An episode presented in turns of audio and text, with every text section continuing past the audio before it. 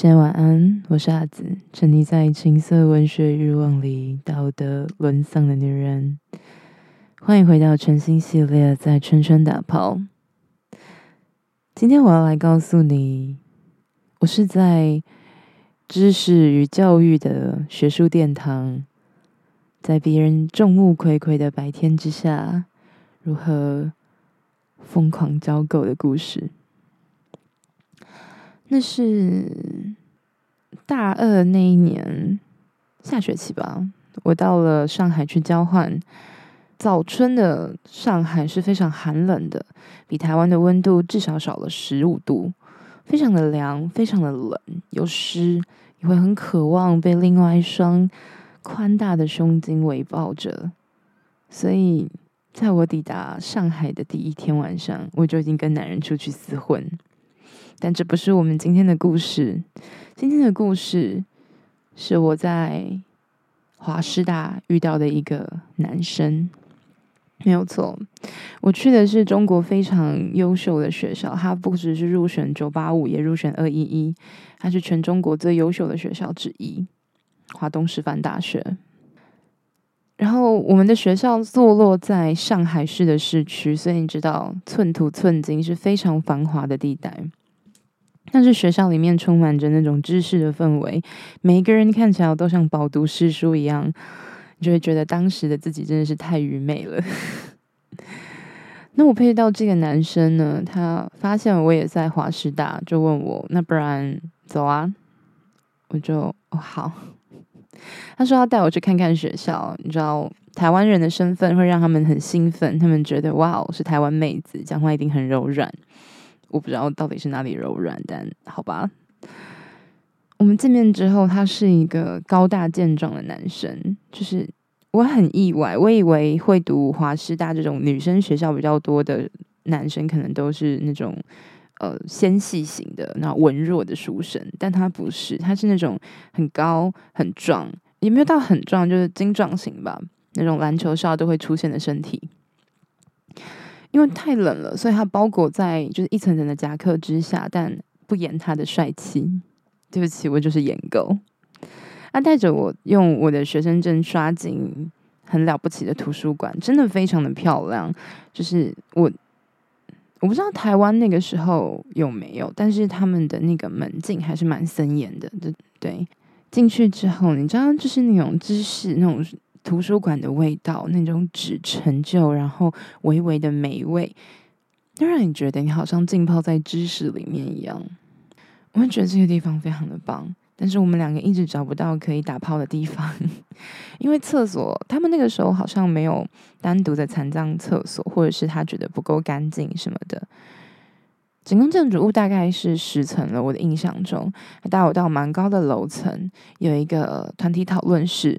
我后来在台湾的学校也有看到，但是没有看到那么大间的，就是它有一种那种我们在电视上看到那种大集团那种开会的大桌子，然后很多那种推来推去、滑来滑去的椅子。但是那个那个隔间它是没有做到屋顶全满的，意思是声音是可以从那个缝隙，就是门的隔门隔板的墙是比人高没有错，可是它最上面是没有。连接到天花板，也就是说，其实声音是可以传递出去的。其实并不是一个完全封闭的空间，而且他们真的是一个热爱读书的学校。几乎每一间阅览室、每一间讨论室跟每一个读书的座位都坐满了人，每个人都安静的奋发读书，你知道吗？在这样子的半开放式的空间里面，他把我压下去，让我开始帮他口交。好吧，没有很香，但是真的很大。很性感，我很久没有遇到这么棒的屌。毕竟大陆的男生很容易让人生气。接着他感觉到兴奋以后，我身上的衣服完全的完整，直接被推倒在那个宽大的会议桌上。我的羽绒服被往上推，我的裤子被退到脚边。他把我的脚扛上他的肩膀，直戳戳的冲了进来。那是一种很奇妙的体验，你可以感觉到水声跟抽插的声音在。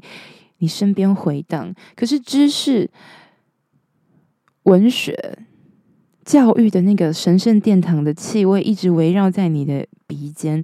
你不止闻到淫迷的水声跟情色的气味，还有那些人们在渴求知识，然后努力求学、学习、读书的状态，完全都进入你的鼻腔里。巨大的阴茎插入体内，你会我不自觉的发出强烈的声音，可是必须要忍住。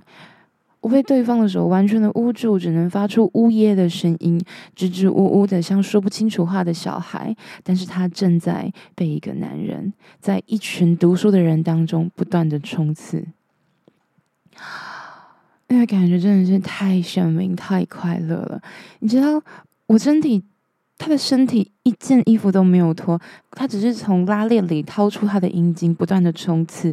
如果有人突然打开了那扇门，对，那个门是不能锁的，他就会看见我毫无保留的下体。虽然我的上半身完全被羽绒服包裹着，但是对方那个那个男的。他只掏出了一根阴茎，他全身上下衣服都是完整的。我觉得很恐惧，但是又很兴奋。你知道那种在不可以做这种事情的地方做这种事，然后打炮的感觉，就是，Oh my God！我正在破坏人类的道德标准，我正在破坏我崇尚的那些标准，我在破坏人类社会的规则。我们很有可能因此就会被赶出学校，但是。在快感强烈的抽插当中，那个水声，那个快乐，他隐忍的那个呻吟的低吼，没有人在乎这件事情。然后，突然门把转动，有人试图想要进来，他只要快速的抽出，然后转身，我只要快速的跳下桌子，然后把裤子穿起来。突然有一批人抱着电脑，很尴尬的看着我们说：“呃，这边我们借用了。”我才知道，原来这个人根本没有借用这间会议室，他只是看这间没有人，他就进来了。我整个就 What the fuck？还好我们动作迅速，我们立刻的退出那间那间大的会议室，然后找到一间小小的个人的阅览室。我们在那张只适合个人读书的小桌子上面，趴在桌子上，我几乎要连裤子都脱掉了。就像是一条狗一样的跪在那个桌子上，他从后面的不断的抽入。你知道，因为我跪上那个桌子，所以其实我看得到别人。我几乎就要看到别人在奋笔疾书的样子，我可以从那个半透明的小小的门上的窗看到外面的人努力读书的样子。可是这样也没有办法阻止我们两个强烈的抽插。你知道，当时的肉棒在我的阴道里面不断的勾连的时候，真的是不知道他哪里来的体力，校对吗？我不知道。但是剧烈的快感，冷空气在皮肤中的刺激，感觉到无比倍得的快乐。